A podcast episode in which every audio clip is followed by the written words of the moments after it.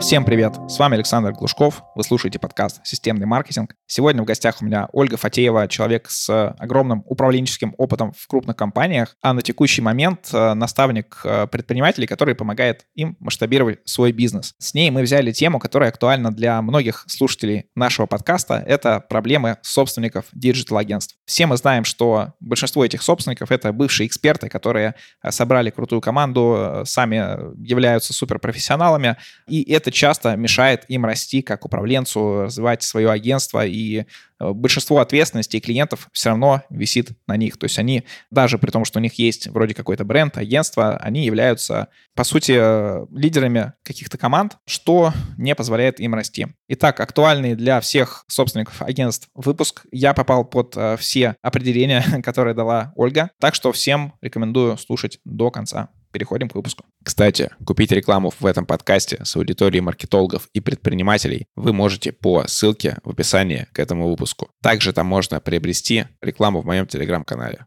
Ольга, привет. Э, представься и немножко расскажи о себе в профессиональном плане. Привет, Александр. Спасибо большое, что пригласил к себе. Расскажу о себе несколько слов. Меня зовут Ольга Фатеева, я эксперт по масштабированию бизнеса и трансформации организации. А, у меня за плечами 25 лет управленческого опыта а, в таких компаниях, как L'Oreal, Abbott, Herbalife Nutrition. Я управляла бизнесами а, до 25 миллиардов рублей и более, и командами до 1000 человек больше там, 1100 человек. Мой личный рекорд э, масштабирования бизнеса как управленца – это десятикратный рост э, за 5 лет с 350 миллионов рублей до 4 миллиардов рублей оборота. В настоящий момент использую свою экспертизу, помогая предпринимателям растить их бизнес за счет выстраивания системы управления бизнесом и командой. Мои клиенты – это действующие предприниматели, у кого есть команда с оборотом от 30 миллионов рублей и да, плюс бесконечности. На данный момент до 25 миллиардов. Так что миллионеры и миллиардеры, можно сказать. Очень круто. И с тобой мы сегодня будем обсуждать как раз то, а, как а, масштабировать и вообще выстраивать управление в digital-агентствах. Я думаю, что эта тема актуальна вообще практически всем управленцам и всем собственникам digital-агентств. А, мне кажется, что большинство из них — это люди, все-таки выросшие не из управленцев, а из людей, которые непосредственно были какими-то маркетологами, что-то делали, потом набирали команду и потихоньку так росли, росли, росли. И э, с управлением у большинства из них проблемы. Потому что, насколько вижу рынок я, насколько там э, читаю какие-то исследования, насколько э, знаю других владельцев агентств, сам рынок выглядит примерно так, что есть там 1-2% каких-то крупных суперагентств, а все остальные это небольшие агентства, по сути, как э, команда, иногда это чуть больше команды, иногда это человек 30, но плюс-минус все это остается вот на таком этапе, очень сложно масштабируется, очень часто сам э, собственник агентства завязан в каких-то проектах, там, пускай это самые какие-то крупные проекты.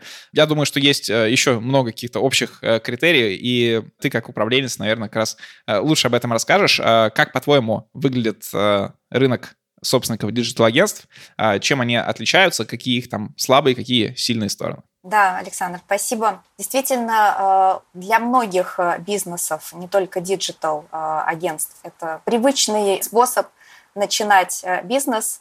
Это начинать как эксперту, который постепенно обрастает командой. И вот я за последние несколько месяцев взаимодействовала с больше чем с 10 разными digital-агентствами ко мне приходили на консультацию, с двумя я уже э, работаю какое-то время, с одним два месяца, с другим три месяца. И вот то, что я наблюдаю, что большинство из них действительно имеют оборот где-то под полтора-два миллиона э, рублей в месяц оборота, плюс-минус. И им э, достаточно сложно вот, вырваться на следующий уровень. Вот, и связано это как раз с тем, что сам собственник он ведет много проектов. Он действительно, ты прав, он суперпрофессионал, суперэксперт в своем деле, но он, он не управленец, поэтому ему сложно максимально эффективно задействовать свою команду.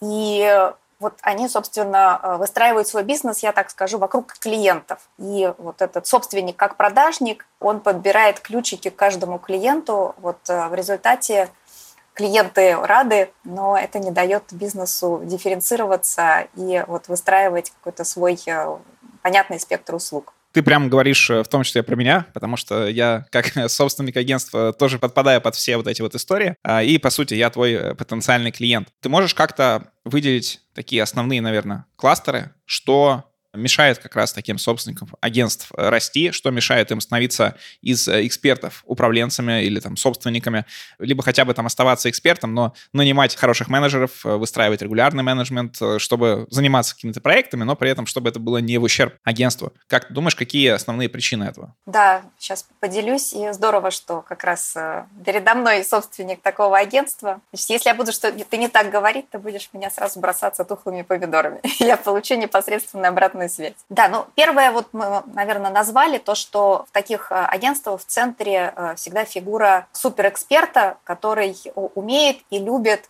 работать как эксперт и чаще всего работать с клиентами. Да, то есть помимо того, что это такая вот э, сказать, платформа, где уже есть развитая экспертиза, вот, и поэтому страшно с нее сдвигаться. С другой стороны, люди получают от этого удовольствие. То есть они начали этим заниматься, и им это в кайф. Вот, и поэтому здесь важно, скажем так, чтобы масштабироваться дальше, нужно здесь решить для себя, а ты готов начать заниматься чем-то другим. Вот ты правильно совершенно сказал, управленческие компетенции – это как э, вот а, отдельный блок компетенций. Вот хочешь научиться вышивать крестиком, нужно идти учиться вышивать крестиком. А, то есть это интуитивно не получится сделать. Вот, или ты будешь учиться этому очень долго. Вот, то есть здесь э, нужно первое понимание того, что другие компетенции их нужно осваивать, а второе нужно быть, э, ну, согласиться с тем, что ты будешь меньше делать то, что ты умеешь, любишь, а от этого кайфуешь, вот, и начинать учиться и кайфовать от совершенно вот новой роли. Вот, это вот такой вот первый блок. Второй блок э, – это время. А, то есть мы сказали, что на собственнике вот в таком агентстве чаще всего завязаны и ключевые клиенты – ну, фактически здесь здоровье бизнеса, его жизнь, получается, зависят, ну, висят или сидят на плечах собственника. Также на собственнике чаще всего завязано вот, э, принятие большинства решений, операционных решений. Вот, и получается, что здесь такой змея кусает свой хвост, заколдованный круг. Страшно отдать что-то, потому что вдруг все это рухнет.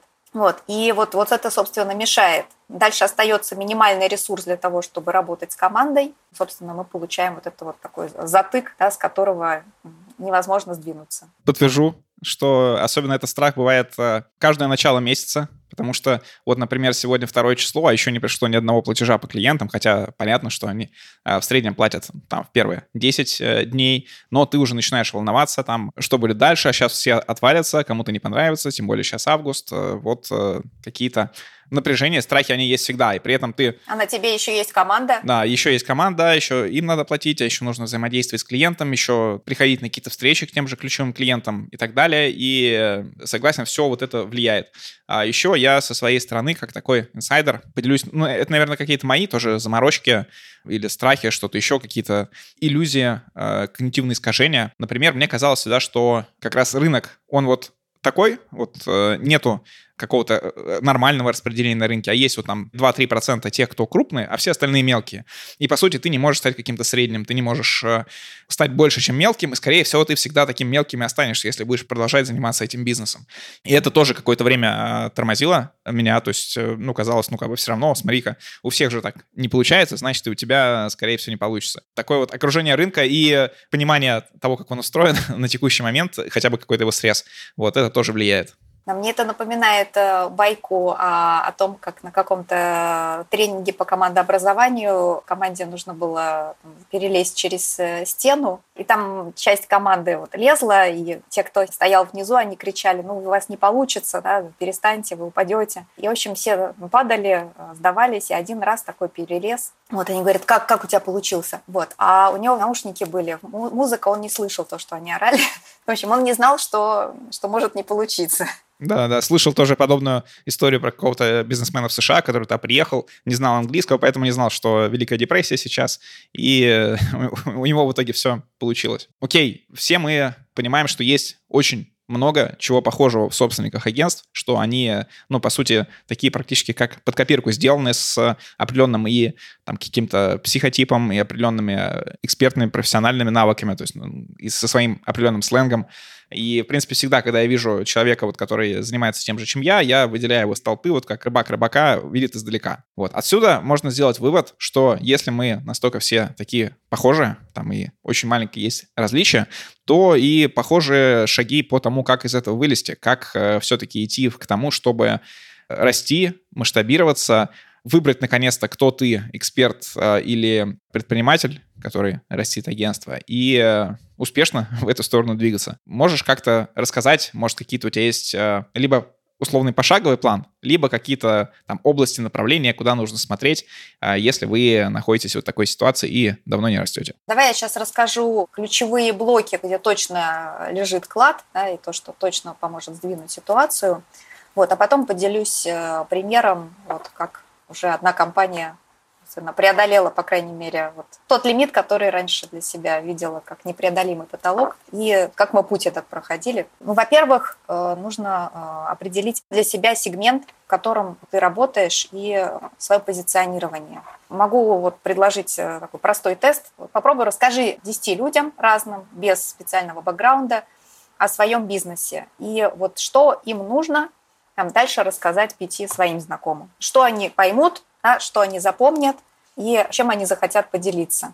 Вот это должно быть настолько просто и понятно, чтобы вот э, не, не ты рассказал, а потом твой знакомый мог понятным образом рассказать. Вот э, когда идет размазывание, скажем, специализации, да, я и этим занимаюсь, и этим, и этим, и этим, то рассказать получается невозможно. Можно сказать, я помогаю всем, лечу все болезни. И дальше это очень сложно вот продвигать. То есть если превратить еще раз в то, что надо сделать, то есть нужно выбрать свою ключевую зону специализации, то есть где ключевые компетенции и чем вот ты как агентство отличаешься от э, других. Например, вот э, у меня был клиент, который четко понимал, что их главная экспертиза – это SEO-оптимизация и э, производство вот таких простых шаблонных э, сайтов, уже вот которые они сразу оптимизируют, а все остальное уже идет сверху. Вот, здесь понятно, в общем, от чего им отталкиваться. Вот, э, другая девушка, например, делилась, что у нее супер-пупер экспертиза, которая их отличает от всех остальных, это э, e-mail рассылки. Вот. И они их делают вот невероятно круто, с крутыми return on investment и опережают весь рынок по количеству кликов.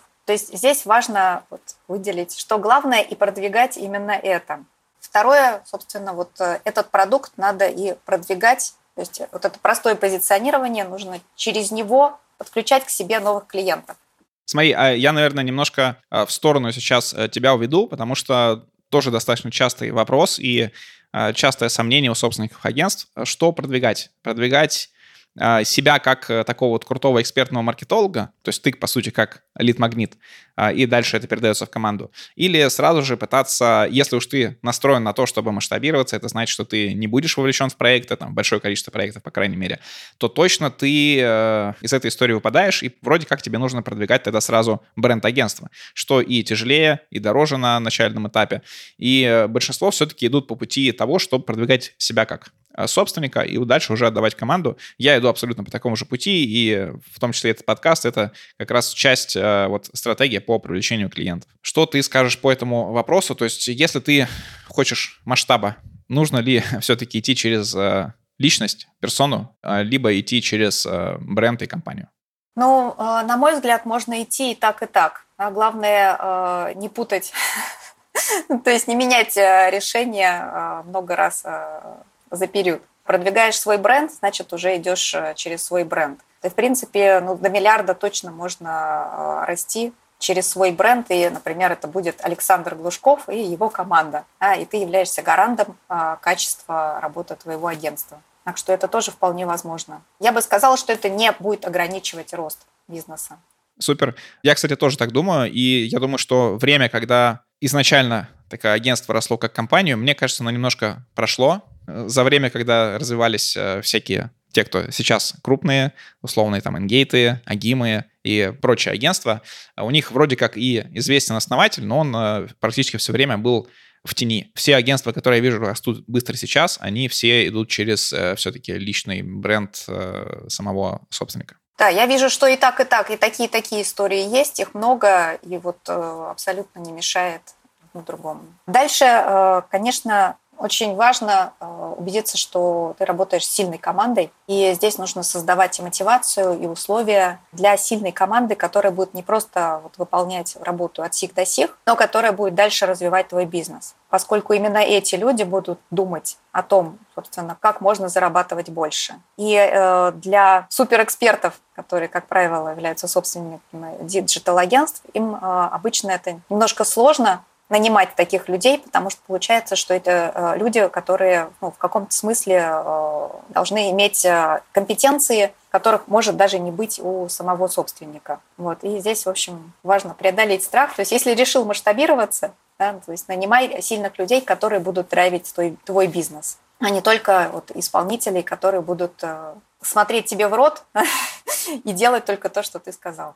Здесь тоже подтвержу, что с этим сталкивался, и в одном из недавних подкастов я уже возможную причину этого рассказывал, потому что вот эти вот суперэксперты чаще всего, когда они начинали свою карьеру, то есть работали где-то в найме в какой-то компании, они всегда были там либо самые умные, либо там один из самых умных, и очень сложно признаться, что ты чего-то не знаешь, чего-то не можешь сам, где-то ты можешь э, накосячить, и поэтому вот ты и команду такую нанимаешь, которые все равно будут слабее тебя. Да, да, все верно. В общем, здесь надо признаться, что ты перестанешь быть самым умным, и именно это будет дальше развивать твой бизнес. Да, окей, согласен, очень важный момент. А, пойдем тогда дальше. Дальше э, нужно ставить четкие цели бизнеса и э, делиться этими целями со своей командой и мотивировать э, свою команду на достижение этих результатов. А, то есть мы говорим здесь и о том, во-первых, чтобы команда знала, куда идем, вот, что достигаем, а во-вторых, чтобы она была мотивирована вместе с тобой достигать этого результата. Мы говорим здесь о переменной части компенсации,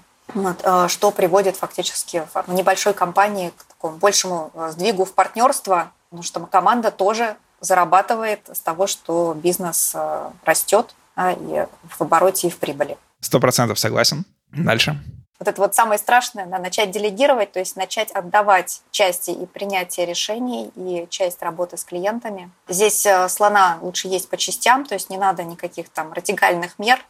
То есть завтрашнего дня 90% э, клиентов э, ведет моя команда, то есть так делать не надо, потому что это небезопасно. А вот по 5% задач, по 5% клиентов вот передавать постепенно. Это более безопасный вариант, и это не так страшно самому собственнику бизнеса. Вот. И здесь вот э, можно даже по одной задаче, у меня была клиентка косметической компании, а, у нее был вот самый большой страх, был страх делегирования. Вот, она пять лет не была в отпуске, вот уже просто вот ползла, но все равно не передавала. Мы по одной задаче делегировали за неделю. В итоге мы за три месяца передали 50% ее операционных задач, э, и компания начала расти. Вот поэтому вот один шаг за раз, и э, за три месяца уже будет пройдено очень большой путь. Вот. И это разблокирует и вас как собственника, да, то есть высвободит ресурс для управленческих задач. А, а управление требует компетенций и времени. Это отдельная работа. Вот. Как только вы начнете управлять своей командой, ваш бизнес начнет расти. Давай разовьем твою последнюю мысль как раз про то, что вы себя освободите для выполнения управленческих задач. Что включают в себя управленческие задачи? Чем а, по факту должен а, заниматься вот э, управленец в агентстве? Ставить задачи, контролировать выполнение задач. Но, но не по проектам, а то есть какие-то а, другого типа уже задачи. То, что до этого, естественно, каждый из таких вот экспертов ставил очень много задач, CRM-ки там. Да, более верхнеуровневые задачи.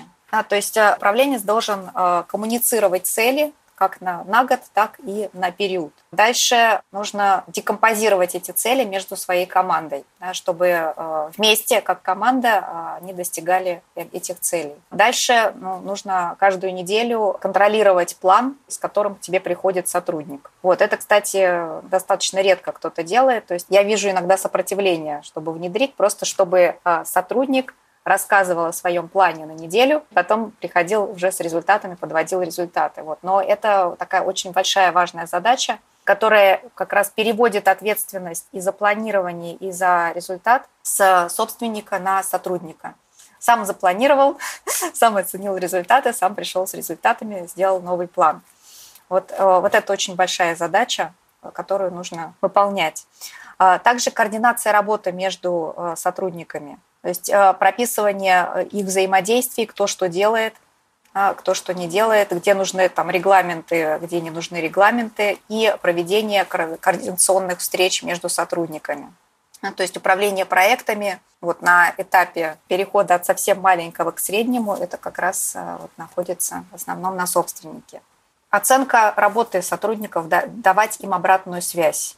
Вот, это как раз в сторону, вот ну, говорили про материальную мотивацию. Если говорить про нематериальную мотивацию – то не просто внимание к сотрудникам, смотреть, что они делают, и хвалить, когда получается, и давать, в общем, корректирующую обратную связь. Петя, ты тут что-то не так сделал, давай сделаем по-другому.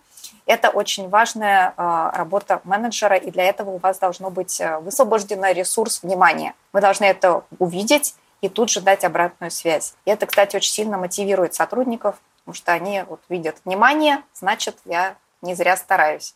А, Ольга, смотри, вот мы сейчас с тобой э, прошли по вот этим блокам. Они все достаточно логичные. Мы, там, каждый там из э, собственников слышал про них минимум. Многие ходили на какие-то курсы управления, что-то там либо скачивали, либо куда-то напрямую записывались. И все равно я вижу, что у большинства таких собственников агентств э, эта история все равно буксует. Как ты считаешь, какой оптимальный здесь будет подход. То есть это идти кому-то, кто станет твоим каким-то там ментором, наставником, либо обращаться, не знаю, коучем, кому-то еще. Вот э, как все-таки преодолеть э, тем, кто знает, что делать, а так как э, вот эти вот, опять же, собственники, они часто и в книжки эти углубляются, и в курсы. Курсы не просто там где-то смотрят, а все это там конспектируют, приводят какой-нибудь Notion там в красивом виде, все там четко, хорошо, но ничего не работает. Как на таком каком-то уровне ментальном, наверное, перейти все-таки тоже к управлению? Ну, действительно, собственник – это всегда такая одинокая роль, приходишь да, или начинаешь работу, закапываешься в свои как раз операционки, из этого очень трудно даже поднять голову бывает и посмотреть на это со стороны. Поэтому, да, значит, прочитал умную книжку, да, дальше побежал делать, да, и все, и начал, начал делать как обычно. Вот я вижу здесь э, как наилучшее решение э, работать с наставником э, или с ментором, потому что э, это дает возможность во-первых, ставить себе задачи, есть слова по частям. Да, то есть на этой неделе у меня вот такие-то задачи, я на них держу фокус, а не делаю там 10 вещей одновременно, а мы договариваемся всегда с моими клиентами, что вот на этой неделе у нас там фокус, например, а, на то, что мы а, проводим а, встречи один на один и вводим в практику вот это вот планирование сотрудниками и а, подведение результатов. На следующую неделю, допустим, мы проводим а, командную встречу, и мы, собственно, планируем, как к этому подготовиться, какая должна быть адженда, кто ведет минус, как контролируем, принимаем мы решения. Вот, и тоже это вводим вот в практику. Вот, то есть здесь очень важно, чтобы был человек, который и знает, как это делать, и который сможет ответить на вопросы, да, но к которому ты, опять же, придешь и расскажешь. То есть, есть какое-то вот внимание, которое помогает тебе чувствовать свою ответственность за это. Ты придешь, а тебе нужно будет рассказывать, как ты это делал. Вот, поэтому э, ну, лучший способ, мне кажется, работать с наставником или с ментором, потому что это ну, такой самый быстрый способ, самый быстрый путь. На меня, кстати, очень хорошо работает вот это то, что нужно там кому-то отчитаться, вот э, там у тебя каждый вторник во столько-то встреча, и ты не можешь туда прийти и сказать, ну, что-то вот там эту неделю я не успел, вот на следующую перенесу, то есть у тебя уже изначально такой есть заряд, что туда надо, надо что-то рассказать. Абсолютно. Может быть, даже по разным темам больше одного наставника я, например, сейчас работаю с одним коучем, двумя наставниками по разным темам, и мне это помогает э, очень быстро двигаться. Круто. Ольга, смотри, у тебя, э, я думаю, что не один кейс про тех, кто начали расти. Не могла бы ты рассказать э, пример таких людей? И, наверное, даже не э, сам пример важен, а важны какие-то инсайты, которые прям вот э, сильно поменяли, э, вот до чего они дошли, что они появился какой-то инсайт, и они стали действовать по-другому, а не так, как раньше. Да, хорошо. Вот э, уже три месяца работаю с digital-агентством. Вот, э, как раз ко мне собственник пришел, вот полтора-два миллиона э, оборот да, не может вырваться из этой ловушки. И при этом у него очень высокий процент шел на ФОТ, то есть у него были только фиксированные зарплаты у сотрудников, помимо всего прочего. У него почти 70% шло на фот. И мы понимаем, что ресурса на развитие, уже на какое-то продвижение не было. Также он сам вел крупнейших клиентов. Нет денег, нет времени. Как раз он как продажник выстраивал бизнес вокруг своих клиентов. То есть они очень сильно вот, э, расширили э, виды компетенций э, сотрудников и услуг, которые они оказывали. Там уже перестали замечать, какие услуги прибыльные, какие неприбыльные. Да, там, поэтому тоже ушли там, где-то по каким-то проектам в минус. Вот. Ну и, в общем, размазанное позиционирование в результате.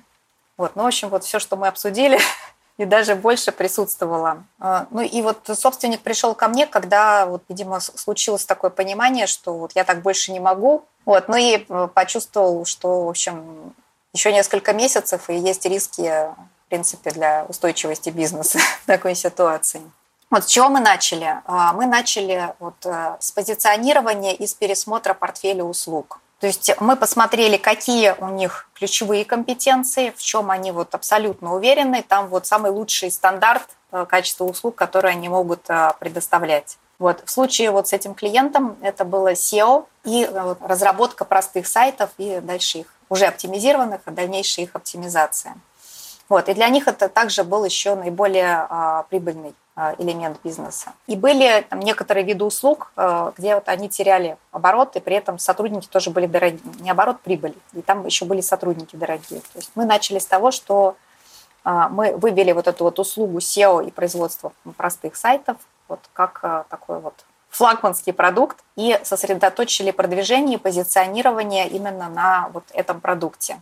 Вот. От нескольких продуктов, вот самых дорогих, самых, вот, самых дорогих для агентства мы э, поставили на паузу, так скажем, для новых клиентов. То есть э, тут же сразу сдвинули, получается, еще и прибыльность э, пакета услуг. Вот. И третье, то, что мы сразу сделали, это, естественно, ввели мотивацию на результат для сотрудников. То есть мы перестроили компенсацию часть фикс и часть переменную. Это был сложный процесс, поскольку тут не было ресурсов. Переход всегда это сложный момент, потому что если человек получает условно 100 рублей и живет, в принципе, ни за что не отвечая, а ты говоришь, э, чувак, да, мы не, не можем выжить, завтра ты получаешь 70 рублей, например, а 30 бонус при условии достижения результатов. Это очень болезненный процесс. Вот. Если есть возможность э, делать по-другому, лучше делать по-другому. Вот. Но тут не было, в общем, вариантов, поэтому вот мы сделали так. И что хорошо, большая часть команды, то есть мы с ними разговаривали и объясняли им, почему. То есть эта история была им продана как э, перспектива развития компании, то, что нужны деньги на развитие компании, что они тоже будут э, расти в своем доходе профессионально вместе с компанией. И э, только там, один человек ушел в итоге после этого перехода. Была такая прям санация бизнеса в первый месяц, вот эти три вещи, которые мы сделали. Вот. Дальше уже там, мы выстраивали бизнес-модель, да, то есть с чего приводим клиентов, какие услуги мы продаем им дальше, вот, и кто это и как делает. То есть отстраивали вот эту вот модель увеличения чека клиента.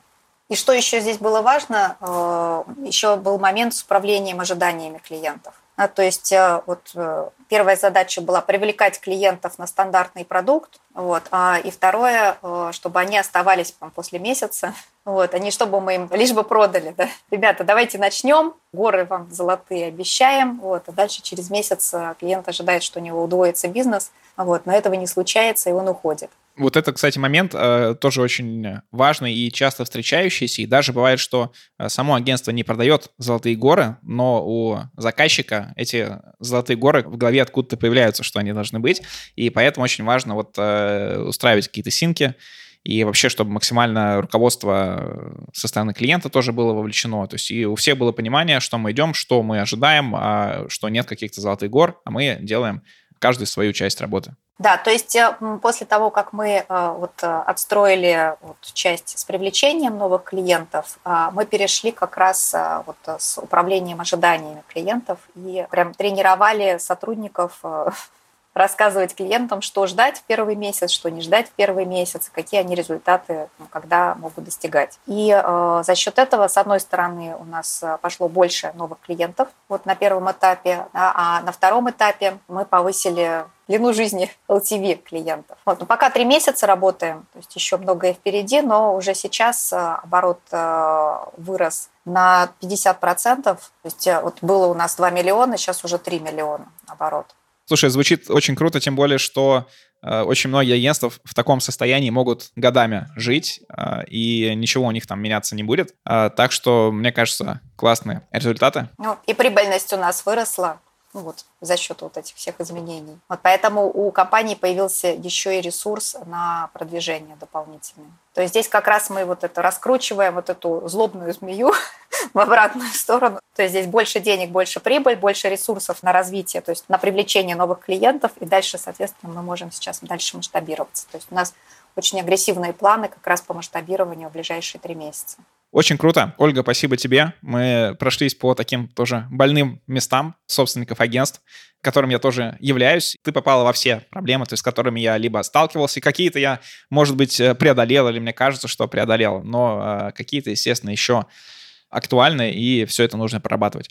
Напоследок, э, дай совет тем, кто вот э, сейчас так застрял э, в выручке или вот постоянно находится в том, что на нем огромное количество ответственности. Вот это, кстати, еще важный момент, который мы забыли упомянуть, что собственники агентств очень любят ответственность, набрать на себя еще больше ответственности, еще больше, и там и за один проект, и за второй, и за людей, за всех вокруг. И в итоге это все сильно перегружает, и при этом везде, получается, ты не успеваешь эту ответственность закрывать, и всегда к этому приходишь. Расскажи для таких людей какие-то первые прям, не знаю, один, два, три шага, как начать, если они еще не пошли работать э, к ментору, наставнику, а, либо не пошли там чему-то учиться, и вот сейчас у них вот нету сил, нет времени, все вот прям хочется просто лечь и ничего не делать. Расскажи какие-то первые три шага, как им а, выходить из такой ситуации? Я советую вернуться к истокам, вспомнить, э, какая главная, ну или переизобрести, выбрать, какая главная экспертиза компании в настоящий момент и сфокусировать и продвижение, и работу сотрудников и команды именно на этих услугах. Потому что чем более разнообразные проекты ты контролируешь, тем, значит, больше времени ты тратишь. И второе, выберите пять действий, своих задач, которые вы а, делегируете своей команде завтра. Всем спасибо за внимание. Подписывайтесь на мой телеграм-канал Глушков, нижнее подчеркивание, блог.